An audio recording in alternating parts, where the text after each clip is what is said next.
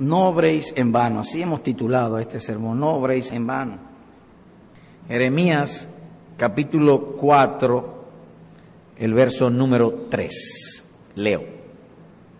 Porque así dice Jehová a todo varón de Judá y de Jerusalén, hará campo para vosotros y no sembréis entre espinos. Este es uno de tantos versículos que cuando uno lo lee, de los versículos en la Biblia, que cuando uno lo, lo lee, no se hace tan claro su significado. Porque dice allí, hará campo para vosotros y no sembréis entre espinos. De manera que podrá notarse que el escritor está usando un lenguaje figurado. Es decir, que las palabras tienen un sentido diferente a su significado natural. Como que no se entiende bien. Nosotros sabemos que la Biblia es un libro espiritual, religioso. La Biblia no es un manual agrícola. Pero aquí se está hablando de agricultura. Hará campo para vosotros y no sembréis entre espinos. Entonces, estos son los versículos que necesitan ser expandidos o ser explicados. Y la manera que usualmente lo hacemos cuando un sentido figurado es ir al contexto. Y el contexto nos dirá de qué se nos está hablando. Ahora bien, cuando uno se acerca a la Biblia, hay dos asuntos que no podemos, bueno, sí podemos, no debemos hablar más apropiadamente, no debemos perder de mente cada vez que uno venga a la Biblia. Y son estos dos. La Biblia es escrita para la gloria de Dios y la salvación del hombre. Toda vez que uno venga a la Biblia, esas dos cosas, en, en mayor o menor manera, deben estar presentes. Esa es la puerta de entrada, sobre todo cuando hay textos como estos que necesitan ser expandidos o explicados. Lo que decíamos hace un rato, la Biblia es un libro religioso, no un, un manual agrícola, de lo cual viene aquí hablando. Así que vamos al contexto, al versículo número uno. Si te volvieres, oh Israel, dice Jehová, vuélvete a mí. Así que se trata de un mensaje del Señor al ser humano. Es un mensaje religioso. Y si quitares de delante de mí tus abominaciones y no anduvieres de acá para allá y jurares, vive Jehová en verdad, en juicio y en justicia, entonces las naciones serán benditas en él y en él se gloriarán. Entonces el contexto de lo que está hablando es de la conversión, de volverse a Dios. Lo que se conoce en el lenguaje del Nuevo Testamento, el arrepentimiento hacia Dios y la fe en el Señor Jesucristo. De eso viene hablando. Por lo tanto, cuando dice hará campo para vosotros y no sembréis entre espinos, debe entenderse, dejar el pecado y hacer el bien. Ese es el sentido que tiene allí. Versículo 3. ¿Por qué? Porque así dice Jehová a todo varón de Judá y de Jerusalén, hará campo para vosotros y no sembréis en, entre espinos. Una enseñanza también aquí es que la Biblia es más bien un libro de concepto que de palabras. Lo importante cuando uno va a leer las Santas Escrituras es el concepto envuelto más que las palabras que están allí. Las palabras que están allí están hablando de asuntos de agricultura.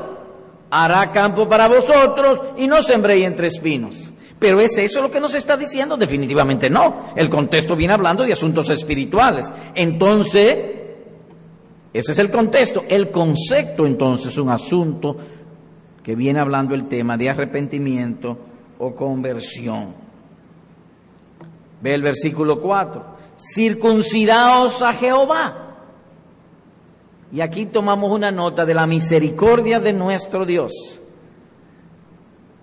que Él le dice de todas maneras para que el hombre le entienda.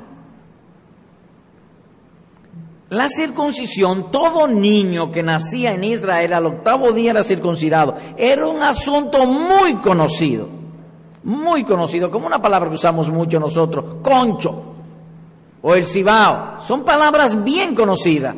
Por lo tanto, nos indica aquí que el mensaje de Dios hay que tratar de que sea lo más claro posible.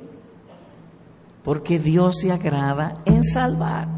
Y como la circuncisión era un asunto que todos conocían, le habla de esa manera, circuncidaos a Jehová.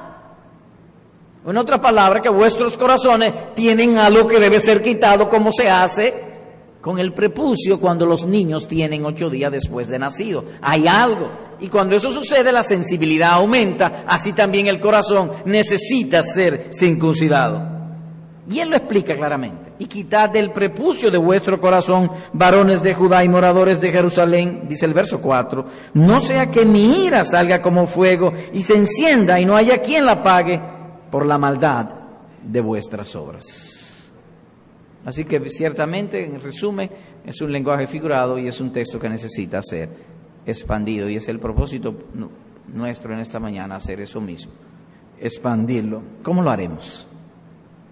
Dos puntos veremos. Uno, quebrando el corazón incrédulo, harad campo para vosotros. Dos, una conducta reformada, no sembréis entre espinos. Es como si usted estuviera hablando con alguien y le dice, mira, no trabaje para el inglés. Procura que tu trabajo no sea en vano. Hay gente que trabaja para el inglés. Y trabajar para el inglés, yo no sé si ustedes conocen esa expresión, pero todo el mundo la conoce. Eso es que alguien trabaja y trabaja y trabaja y después no consigue nada. A eso se llama trabajar para el inglés. Que trabaja y trabaja y no consigue nada. Como aquel individuo que estaba vendiendo un carro y entonces le dicen, ¿y cuándo tú vendes el carro? Yo lo vendo en 100 mil pesos. Le dice el otro, pero ese carro no vale, no vale más de 65 mil. Bueno, pasó el tiempo y después lo vio. Y entonces le dice, ¿vendiste el carro? Sí, lo vendí. ¿En cuánto lo vendiste? En 100 mil pesos. ¡Wow! Te felicito. ¿Y te pagaron? No, no me pagaron. Trabajo para el inglés. Y eso es un lenguaje sencillo, que es fácil de entender, de manera que para los primeros lectores de este texto le fue claramente entendido porque Israel era una sociedad agrícola. Y ellos entendían claramente lo que el Señor le estaba diciendo. Así que es nuestra oración también que Dios nos conceda clarificar este texto. Empecemos con lo primero, quebrando el corazón incrédulo. Y dice allí, hará campo para vosotros o para ustedes y como se está hablando en un lenguaje figurado, no debe ser entendida de manera literal. Pero la idea es como si uno estuviese frente a un campo estéril, sin planta, sin semilla, sin flor alguna. Y así dice Dios de manera figurada aquí que es el corazón natural del hombre respecto a los asuntos espirituales es como un campo estéril, sin nada. Lo que fue la maldición con la tierra es también en el corazón humano en sentido espiritual. Una tierra dejada a sí mismo y sobre todo aquellas tierras estéril. Recientemente veía con mi esposa un documental en Marruecos y eso era seco, seco, seco, sequecito, amarillo. Y es más o menos, era corriente en aquel lugar, y es más o menos lo que aquí se nos está hablando, de lo que es el corazón humano respecto a servir a Dios, espiritualmente seco, estéril, sin semillas, sin flor alguna. Por eso dice, hará campo para vosotros. Es una tierra que así como la tierra se compacta por el efecto del sol, de la lluvia y de la brisa, así también se endurece el corazón humano. El corazón humano es duro contra Dios y su palabra. Si nos hablasen de obtener dinero, de un negocio, el interés se inflama, el deseo sube, nos ponemos manos a la obra. Pero si nos hablan de hablar de Dios, de oír de su evangelio, espérate después. Ese es el corazón humano, el corazón natural del ser humano. Y hay una similitud de esa tierra con nuestros corazones. En Génesis dice de este modo, maldita será la tierra por tu causa, con dolor comerás de ella todos los días de tu vida, espinos y cardos te producirá y comerás plantas del campo. Génesis capítulo 3, versículo 17, 18. Esa es la tierra. Ahora oigan lo que dice Jesús de la tierra del corazón del ser humano. Que de allí salen los malos pensamientos, los homicidios, los adulterios, las fornicaciones, los hurtos, los falsos testimonios, las, las blasfemias del corazón del hombre salen. Y agrega, no es lo que entra al hombre que contamina, sino, es decir, que contamina el alma del hombre, sino lo que sale del hombre. Los malos pensamientos. En día pasado alguien me preguntaba, Pastor, tengo una dificultad. ¿Cuál es tu dificultad? Que toda la mañana cuando me levanto, lo primero que pienso es cosa mala, malos pensamientos. Y yo le respondía, yo creí que eso le pasaba a mí solamente. Y le dije, pero es una misericordia de Dios, tan pronto tú te levantas diciendo, cuida tu corazón. Mira cómo es tu corazón. Tan pronto como uno levanta, piensa en las cosas terrenales y no tanto en las cosas celestiales. El corazón humano tiene tres cosas, como es esta tierra que dice aquí, que hay que ararla. ¿Y por qué hay que ararla? Porque tiene tres cosas que predominan en él. Pecado, vanidad y mundanalidad. Esos son los tres asuntos que siempre predominan en nosotros o en el corazón inconverso. Y eso es lo que hay en el pecho de todo individuo. En otras palabras, el ser humano es malo y sigue siendo malo. La, la, escritura lo dice y la historia lo confirma. Vino a esta, a esta humanidad el siglo de las luces, el racionalismo, el hombre es razonable y ha desarrollado bombas que pueden destruirlo. Y hizo muchísimos inventos y los inventos ahora están acabando con la ecología. Porque el hombre es malo y sigue siendo malo. El hombre no es bueno ni puede serlo a menos que Dios en su gracia le dé una nueva tierra, le ponga nuevas semillas y dé frutos de gloria para Cristo. A menos que suceda eso, el corazón tuyo y el mío natural es malo. Por eso hay que ararlo. Porque es malo. Dice el texto, pues, hará campo para vosotros. Se ven allí tres asuntos. Una obra a hacer, arar. Un lugar, tu corazón o tu campo. Y un beneficiario para vosotros o ustedes. Pero antes dice algo interesante. Voy a leer nuevamente el versículo.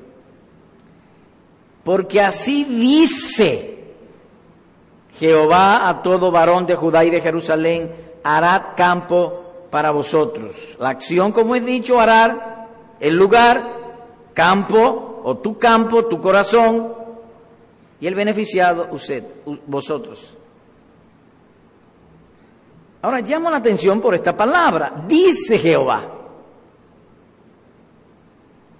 Así que lo primero en la obra de arar el campo es que el corazón pueda oír que Dios le está hablando que Dios le está ordenando. Ahí es que empieza la salvación del hombre cuando oye a Dios. Porque dice, dice Jehová. Ahora, experimentalmente, ¿cuándo se da eso? Hay una ocasión en tu vida que tú te levantas o estás tranquilo en un lugar, comienza a examinar tu pasado y te llena de vergüenza. Tú quieres ser una persona diferente, tú quieres ser bueno, tú quieres ser mejor. Como que se levanta dentro de uno una presión, una presión suave, pero presión al fin. Dios diciéndote, tú no puedes seguir así, hay que cambiarte. Pero se necesita tu colaboración. Todos los que hoy son cristianos un día experimentaron eso. Su deseo de ser mejor persona. Pero no solamente se da eso, sino también uno siente un vacío. Entonces uno se dedica a hacer ciertas cosas, las hace, pero las obras son siempre incompletas. Siempre falta algo. ¿O no lo ha experimentado en tu corazón? Seguro que sí, siempre falta algo. Vemos una persona enferma, acostada, no se puede levantar. Y cuando está enferma, esa persona diría, ay, si yo pudiera levantarme. Se levanta y después que se levanta siempre falta algo. Estamos incompletos.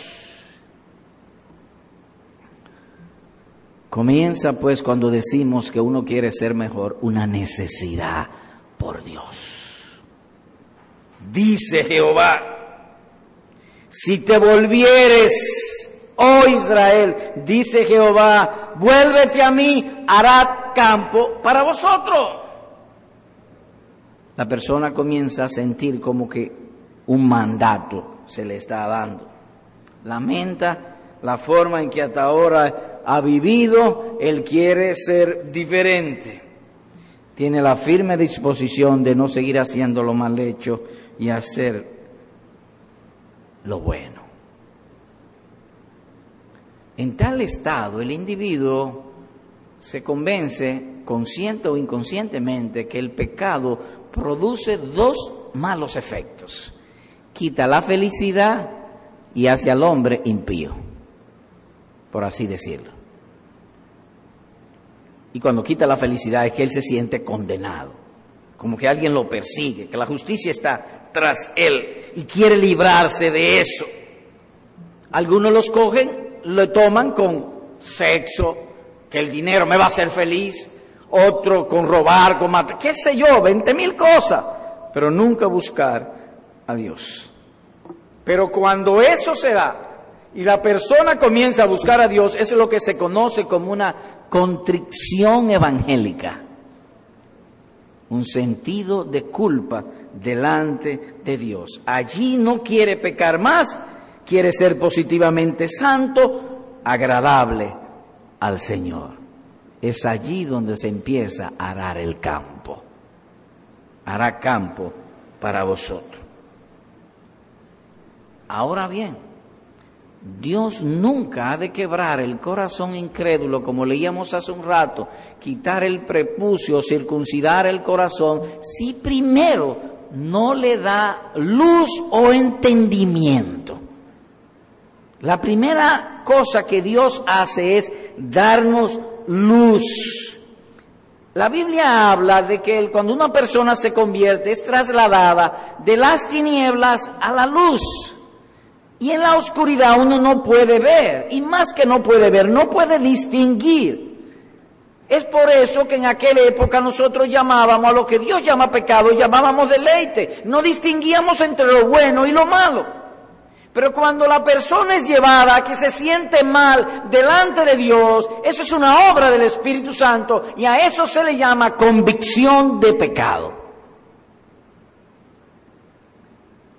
Miren el recorrido de Arar. El primero sintió deseo de ser diferente, más que diferente, ser mejor, ser otra persona. Luego entonces oye el Evangelio. Dios le está hablando, dice, porque dice, dice Jehová, él tiene que oír la voz de Dios. Luego le da esa convicción de pecado. ¿Y saben por qué es así? Porque lo desconocido no puede producir reacción en nosotros. Vuelvo y te repito.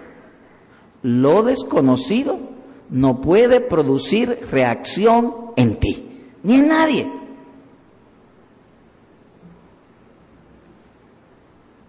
Voy a usar una expresión cualquiera. Le voy a dar un batazo a Osama Bin Laden. Por ejemplo. ¿Reacciona Osama Bin Laden? No, pues eso es desconocido para él. Ahora, si él está delante de mí y yo tengo un bate en la mano y le digo, te voy a dar un batazo, y reacciona. Lo desconocido no puede producir reacción en nosotros. Entonces lo primero que Dios hace es darnos a conocer lo que es el pecado y lo que produce el pecado para que reaccionemos correctamente. Para que veamos las cosas como deben ser vistas. Hay un texto en el Nuevo Testamento que entendemos ilustra esto. Vayamos a Romanos capítulo 7, verso 9. Leo. Y yo, sin la ley, vivía en un tiempo, pero venido el mandamiento, el pecado revivió y yo morí. Es decir, mientras yo desconocía la ley, yo estaba tranquilo. Es decir, para él era desconocido, entonces no reaccionaba. Ahora bien, eso sucede cuando uno conoce los diez mandamientos y se los diez mandamientos y se lo aprende de memoria. ¿O qué es lo que quiere significar? No, él sabía los diez mandamientos de memoria, pero lo sabía en la mente, literal, en letra, pero no en el corazón, no en el alma. El alma reacciona cuando conoce. Y yo sin la ley, yo vivía tranquilo. Pero, venido el mandamiento, es decir, la palabra de Dios, lo que Dios me está mandando, que viva para su gloria y que disfrute de Él para siempre, yo lo sabía de memoria, pero yo no lo había entendido. Cuando mi alma lo entendió, el pecado revivió y yo morí porque yo nunca lo había hecho. Nótese cómo el conocimiento de una mera opinión lo pasó a una convicción. Yo vivía, opinaba él. Pero luego que vino el conocimiento, entonces él dice, yo morí.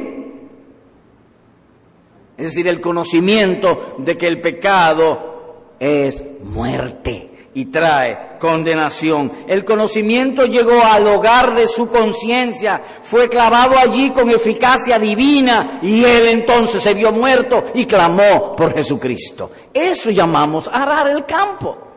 Vuélvete a Jehová. Un niño puede saber que el fuego quema, pero una cosa es saber que el fuego quema y otra cosa es experimentarlo. Son dos cosas diferentes. Como nosotros aquí nos aprendemos versículos de memoria y pudiéramos aprenderlo de memoria y debemos aprenderlo de memoria y debemos seguir aprendiéndolo de memoria, pero hasta que el alma no ve eso, no reacciona. Porque lo desconocido no puede producirme reacción. Así pasó con Pablo, que él no había entendido su significado y extensión, jamás había sentido su eficacia. Cuando eso empieza se le llama convicción evangélica y ahí estaremos nosotros arando nuestros campos. Es ahí que empieza. Oigan este versículo, oigan esto. Dios está airado contra el impío todos los días. Dice el Salmo 7 y el versículo número 11. ¿Qué es lo que dice? Que Dios está. ¿Y qué está? Airado. ¿Y qué es airado? Enojado, furioso, molesto. Está contra el impío todos los días.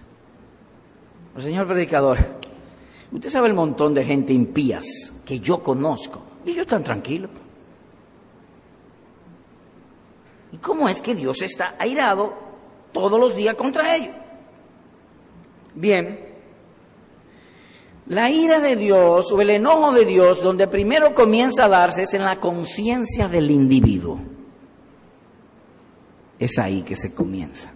Y comienza con un sentido de vergüenza o de amargura. Me explico. Supongamos que yo haga algo mal hecho contra mi prójimo. Me voy tranquilo. Llego a mi casa, como, me siento ahí a, a descansar y de buenas a primeras recuerdo lo que hice. Cuando lo recuerdo, un sentido de amargura surge junto con el recuerdo. No solamente por lo que hice a mi, a mi amigo o mi hermano, lo que fuese, sino muchas cosas que yo hice en el pasado. Cuando las recuerdo, me producen amargura o vergüenza. Es a eso que se llama que Dios está airado, enojado. Es decir, el sentido de amargura yo lo recibo. El Creador está enojado conmigo por lo que yo hice. Todos los hombres en un momento u otro experimentan eso. Dios le está diciendo, estoy aquí, estoy enojado contra ti porque hiciste pecado. Es a eso que llamamos Dios está enojado. Cuando un alma sienta esa amargura y esa amargura la, experimenta delante de Dios, entonces a eso llamamos convicción de pecado. Él ve a Dios, él ve que ha pecado contra Dios, él ve el enojo de Dios, porque lo experimenta dentro de sí, la amargura, el resentimiento o el enojo divino. Los animales se pueden comer 10 personas y no experimentan eso. No, se echan a dormir tranquilo. Y si aparece otro se lo comen también. Pero los hombres no. Porque Dios ha dado a los hombres conciencia.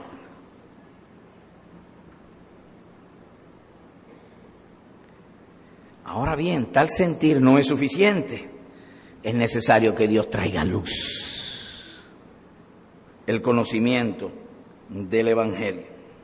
Veamos pues una ilustración de esto, libro de los Hechos capítulo 2. Estamos hablando de lo que es hará campo para vosotros. Versos 36 y 37. Leo. Sepa pues ciertísimamente toda la casa de Israel que a este Jesús a quien vosotros crucificasteis, Dios le ha hecho Señor y Cristo. Al oír esto se compungieron de corazón y dijeron a Pedro y a los otros apóstoles, varones hermanos, ¿qué haremos? Ahora, miren el punto.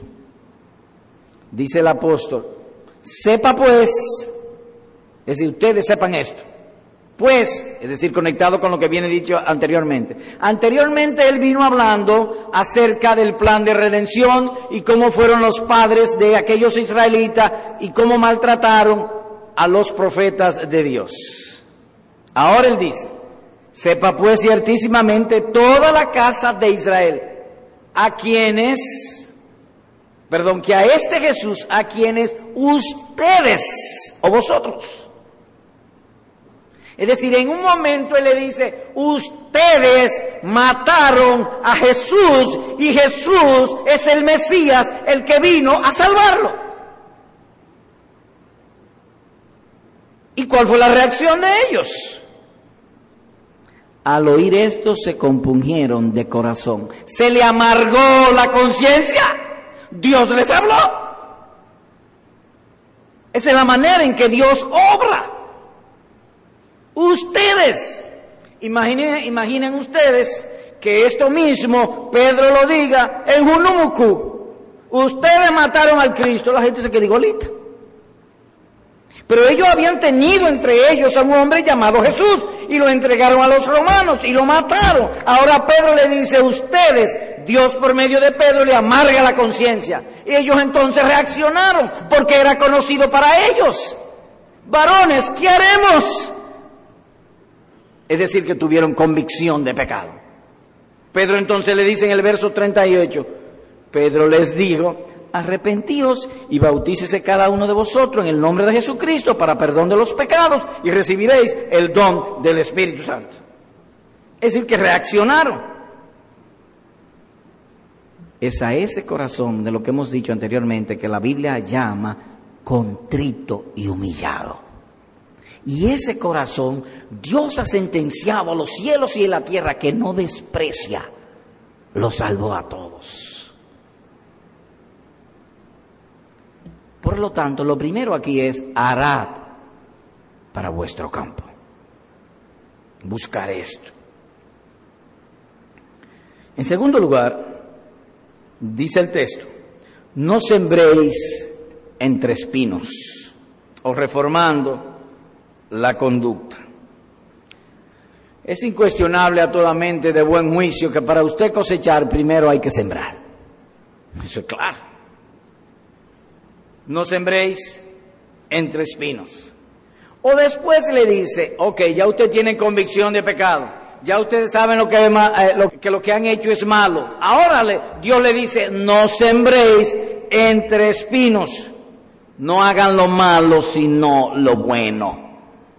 Ya ellos araron el campo, pero ellos no araron el campo y está implícito en el texto para verlo. Ellos araron el campo para sembrar y cosechar. Entonces Dios le dice, asegúrense de hacer lo bueno, no hagan lo malo. Entonces, el verdadero cristianismo incluye arar el campo y no sembrar entre espinos. En otras palabras, convicción de pecado, apartarse del pecado, confesar el pecado y hacer lo bueno. Ambas cosas. O reformar la conducta. Es cierto que si alguien deja de hacer lo malo, será menos miserable, pero es incompleto. Él tiene que hacer lo bueno también. Ambas cosas. A mucha gente que uno le predique el Evangelio, ¿qué dicen ellos? No, yo no necesito arrepentirme. Yo no he hecho nada malo, pero la pregunta no es yo si, si solamente he hecho nada malo. ¿Tú estás haciendo lo bueno para Dios? Esa es la otra pregunta. Porque hay una distorsión, como decía el hermano Eder en la escuela dominical, hay una distorsión respecto a lo que es el Evangelio. El Evangelio es confesar los pecados y apartarse del pecado y hacer lo bueno. Ambas cosas.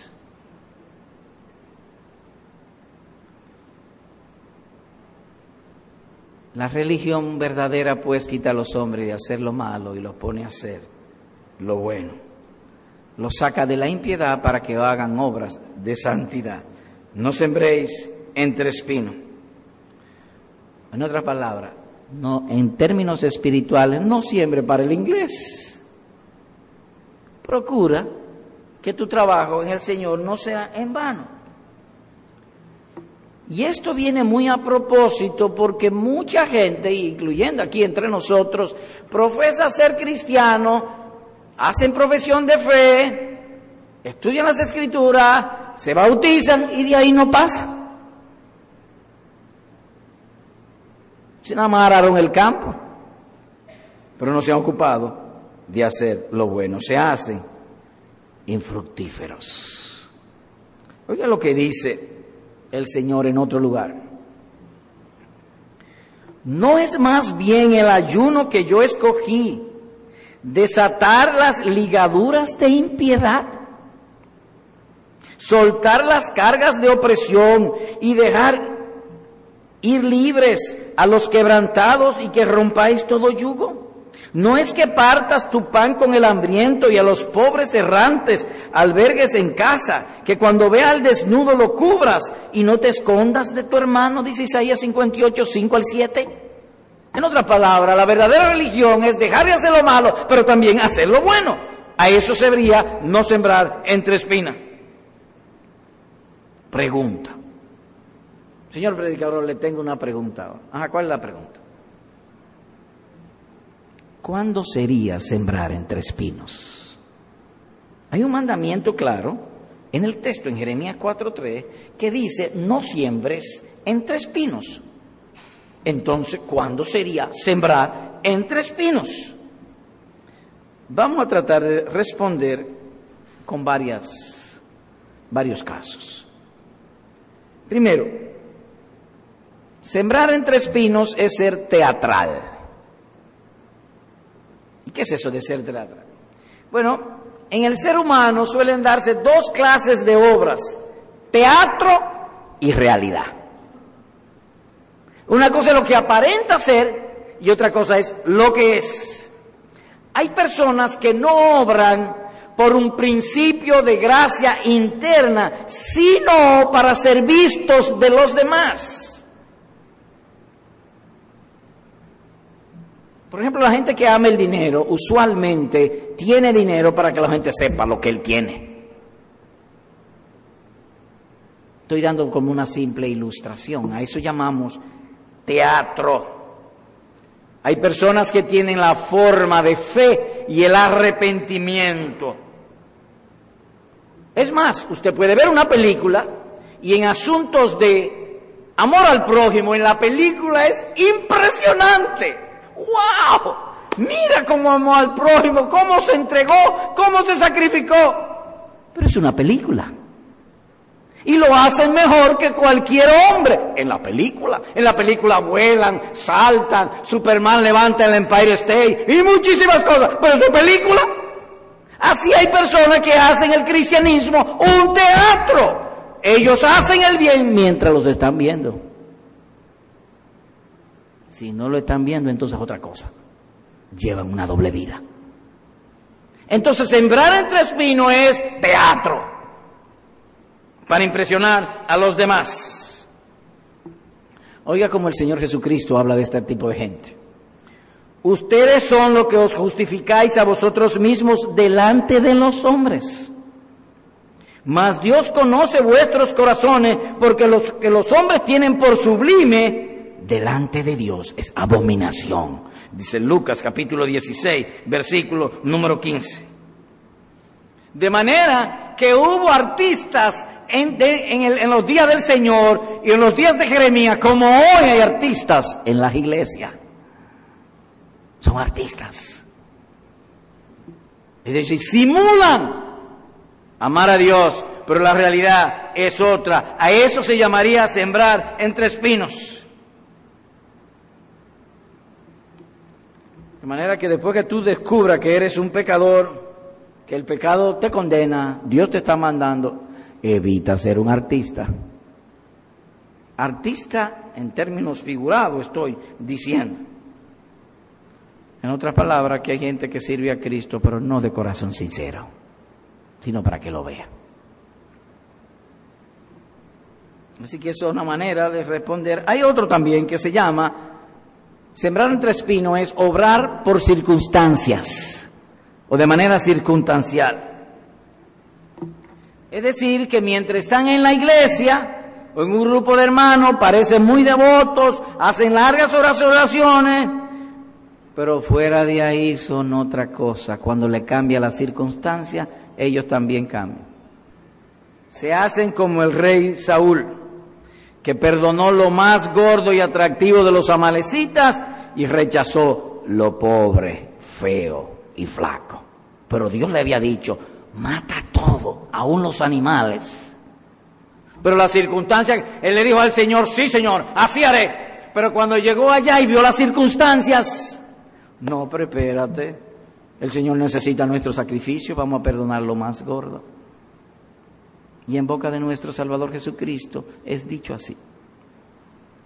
Mas cuando hagas banquete, llama a los pobres, es decir, un banquete espiritual es decir, si tú estás haciendo el bien por amor a Cristo y en ello incluye dar comida, no estoy diciendo que todos los banquetes así, esto es lo que dice. Mas cuando hagas banquete, llama a los pobres, los mancos, los cojos y los ciegos y serás bienaventurado. ¿Y por qué? Porque ellos no te pueden recompensar, pero te, serás, te será recompensado en la resurrección de los justos, dice Lucas capítulo 14, versículos 13 y 14. En otras palabras, si tú lo que vas a hacer lo vas a hacer para Dios, hazlo de tal manera que no esperes recompensa de los hombres, sino de Dios. ¿Y puedo esperar recompensa de Dios? Sí. Nehemías dice, mira Señor lo que he hecho por ti, cómo he llevado el Evangelio y tu palabra, ten misericordia de mí, recuérdate en aquel día. En otras palabras, que es propio esperar, porque Dios lo ha prometido. Pero si es para Dios que es invisible, no pretendas esperar recompensa de los hombres. ¿Y cómo sabré cuándo es eso? Ah, cuando los hombres no te recompensan, entonces te molesta. Porque lo hiciste para ellos. Y como no te están pagando, entonces tú reaccionas como que no te han pagado la deuda. Y vuelve y tira la factura.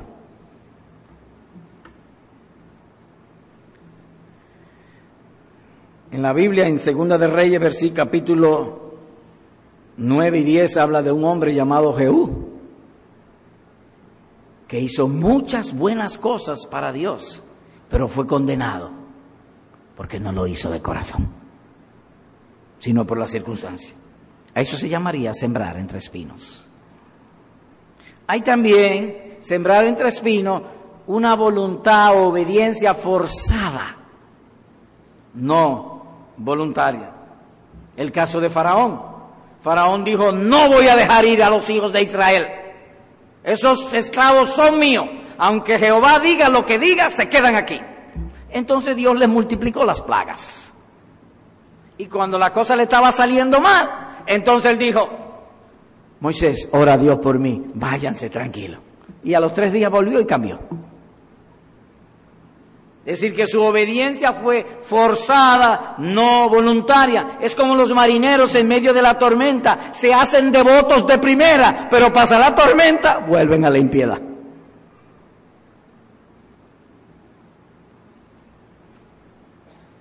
Así que las acciones humanas pueden ser producidas por dos principios, o por miedo o por amor. La de por miedo son rápidas, eh, impresionantes. La del amor son diferentes, son quietas, constantes y pacientes. Son muy diferentes. Es como si alguien es herido si él es herido, podemos tapar la hemorragia con un paño. Venimos y traemos el paño y se lo ponemos y tapamos la hemorragia. Es rápido. ¿Por cuál es lo más mandatorio? No, aunque, aunque sangre un poco, coserlo. Coserlo y aunque sea más doloroso, pero es más permanente. Así que cuando la obediencia es forzada, no voluntaria, eso es sembrar entre espinos. Hermanos, una bala es mucho más rápida que un hombre, pero la bala llega lejos, pero se cae, el hombre sigue caminando. No es la rapidez, es el principio que lo motiva. La bala está muerta, el hombre está vivo.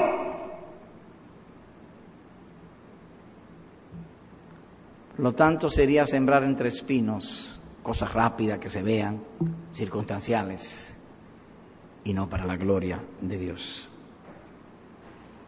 Es sembrar entre espinos las obras cuando son incompletas. ¿Y qué llamamos incompleta? Vayamos a Filipenses capítulo 1, por favor. Verso 10. Filipenses 10. Leo. Oigan esto para que aprobéis lo mejor, no solamente lo bueno, lo mejor. A fin, ¿a fin de qué? De que seáis sinceros e irreprensibles para el día de Cristo. Hay gente que hace solamente lo que le mandan y ahí se quedan. Pero si hay que ir a hacer algo más allá para hacerlo completo y mejor, no lo hacen. Ellos simplemente se contentan con si está bien hecho, ya se acabó. Pero dice aquí el texto que cuando una persona persigue hacer lo mejor, es diferente. Vuelvo a leer. Para que aprobéis lo mejor a fin de que seáis sinceros e irreprensibles para el día de Cristo. Cuando la persona busca lo mejor, todo su ser está envuelto. De donde inferimos de este texto que las buenas obras en Cristo tienen dos componentes, interno y externo, sinceros e irreprensibles. Sincero internamente, irreprensible que los demás lo vean. Esas son buenas obras. Sembrar entre espinos entonces cuando simplemente es intención. Y ahí se queda. En términos en términos corrientes. Un día actúan como si tuvieran un corazón contrito y humillado, pero al otro día como puros impíos. Hay muchos que son fervientes en su devoción o en su intención, pero fríos en su práctica. Lunes, martes, miércoles, jueves y viernes y sábado son impíos y el domingo son creyentes. Es una obra incompleta. Un día dedican toda su alma y sus bienes para el Señor. Un día. Pero cuando reciben el dinero, espérate otra cosa. Y yo lo he visto eso. Conocí una vez una persona. Pastor, ore por mí que me van a dar cinco mil pesos y voy a dar el diezmo de eso para tal cosa. Bueno, el 10% de cinco mil creo que son 500 pesos, no 100 pesos. Es decir, un día son por una cosa y el otro día son otra. Sus obras son incompletas porque no andan buscando lo mejor. Lunes a sábado incrédulos, los domingos creyentes. Y el Señor Jesús indica el perfil y el del, del corazón de estas personas. Oigan esto. Él oye la palabra y al momento la recibe con, con gozo. Pero no tiene raíz en sí, sino que es de corta duración, dice Mateo capítulo 13, versículo número 20. Fervor para empezar, pero carecen de prudencia para actuar y paciencia para esperar confiadamente en el Señor. Eso sería sembrar entre espinos. ¿Qué hemos visto hoy? Bueno, hoy vimos, y lo vimos en dos partes en Jeremías 4.3, quebrando, por un lado, quebrando el corazón incrédulo, hará campo para vosotros. Y lo que se dijo sobre esto es que la maldad es tan natural en nosotros, nuestros corazones están inclinados siempre a lo mal hecho y opuesto siempre al bien que agrada a Cristo. Esa es la experiencia nuestra, constantemente. Por lo tanto, el corazón humano necesita ser arado y sembrado con buena semilla para producir frutos agradables a Dios.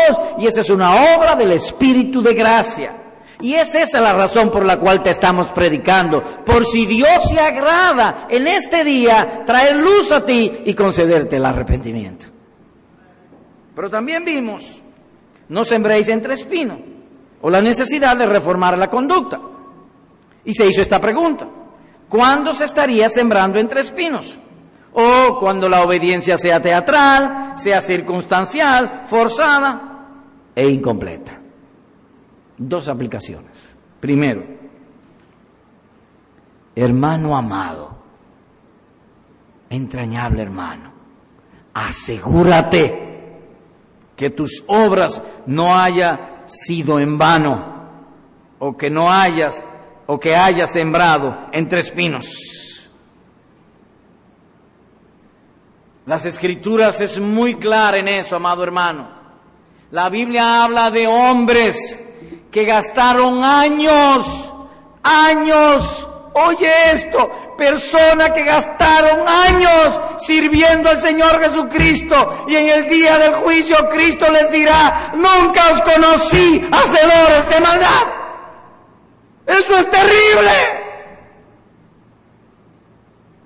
Hermano, cuídate, asegúrate, las cosas nos están diciendo que el fin está cerca.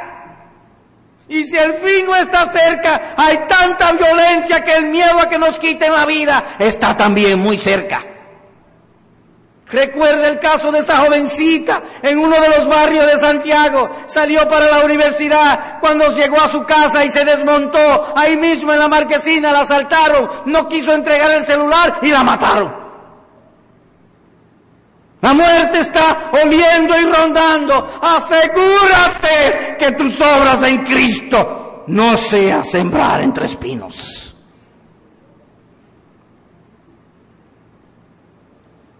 El orden cristiano es este, confesar tu pecado, abandonarlo y hacer buenas obras.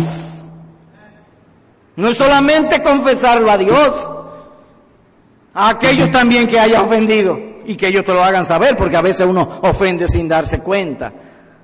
Pero oye las palabras de nuestro Salvador, ¿por qué me llamáis Señor, Señor? Y no hacéis lo que yo os mando. Dice Lucas capítulo 6, verso 46. Por lo tanto, sea tu vida, sea tu vida de aquellos que araron el campo, que sembraste buena semilla y tiene buenos frutos para la gloria de Jesucristo.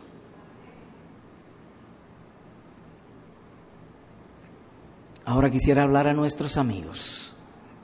Amigo, no dejes que la dureza de corazón arruine tu vida presente y futura. Una cosa es clara al principio de hablar sobre este pasaje. El interés, el entusiasmo, el placer que tiene Dios por salvar.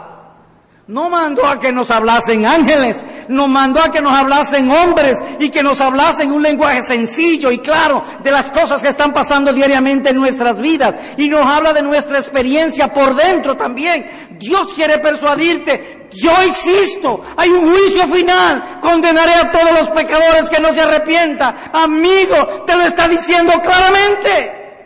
No rehuyas. Por eso te he dicho, cuídate de la dureza de tu corazón. Señor predicador, ¿y qué es dureza de corazón? Es esto. Dureza de corazón es cuando Dios se acerque a ti y te ofrece su amor y tú lo desprecias. Eso es dureza de corazón. Porque hay personas que nunca han oído el Evangelio, oyen por primera vez el Evangelio y responden al llamado de Dios. Otros le toma más tiempo porque no son tan blanditos. Pero hay otros que a la primera vez responden. Dureza de corazón es, es cuando se te ofrece el arrepentimiento y el perdón de pecados y tú lo rehusas. Y aquí hay algunos que han oído muchas veces, quisiera si me dieran permiso llamarlo por su nombre, pero no puedo. Si eso pudiera ser algo, pero no puedo. Toma lo que Dios te está llamando, tú vas a dar cuenta en aquel día. No te podrás esconder. No. La dureza de corazón es el estado previo al mayor de todos los juicios. Oye esto. La dureza de corazón es el estado previo de un alma o el estado espiritual previo al mayor de todos los juicios. Oye esto. El hombre que reprendido endurece la cerviz de repente será quebrantado y no habrá él medicina, dice Proverbio capítulo 29, versículo número 1. Dice, será quebrantado de repente. Pero yo he visto muchísima gente que oyeron el Evangelio y durmieron como y no se convirtieron y, se fueron de este mundo como pajaritos. Y como dice el texto de repente, de repente significa que para él será de repente, aunque él duerma tranquilo en el infierno de repente. No tendrá oportunidad porque el texto agrega, agrega, no habrá para él remedio. Vuelvo a leer el hombre o mujer que reprendido, que Dios le habla, porque estoy seguro que cuando están aquí y oyen el Evangelio el corazón se le carga. Y a veces describimos lo que pasa con la amargura y la vergüenza del corazón y ellos se identifican, dicen, sí, eso mismo me ha pasado a mí. De manera que no le estoy mintiendo. Su propio corazón testifica de que estamos hablando la verdad, pero ellos endurecen y no se convierten. De repente será quebrantado y aquí lo más triste. Y no habrá para él remedio. Oh querido amigo, rogamos, suplicamos a nuestro Dios que no sea ese tu caso. Que no sea ese tu caso. Así que solemnemente te ruego te suplico, arrepiéntete. ¿Y de qué me voy a arrepentir? De la dureza de tu corazón. Dios te está llamando. Muchas veces tú has tenido el deseo de ser una otra persona, una persona diferente y buena. ¿Y quién pone eso dentro de ti? El mundo. No. El mundo lo que te pone es que sea famoso y rico, pero no que sea bueno. De manera que Dios te ha hablado. Entonces ven a Dios en arrepentimiento. Señor, es verdad. Yo he endurecido mi corazón contra ti. Perdóname. Y confía que Él se deleita en salvar. Amén.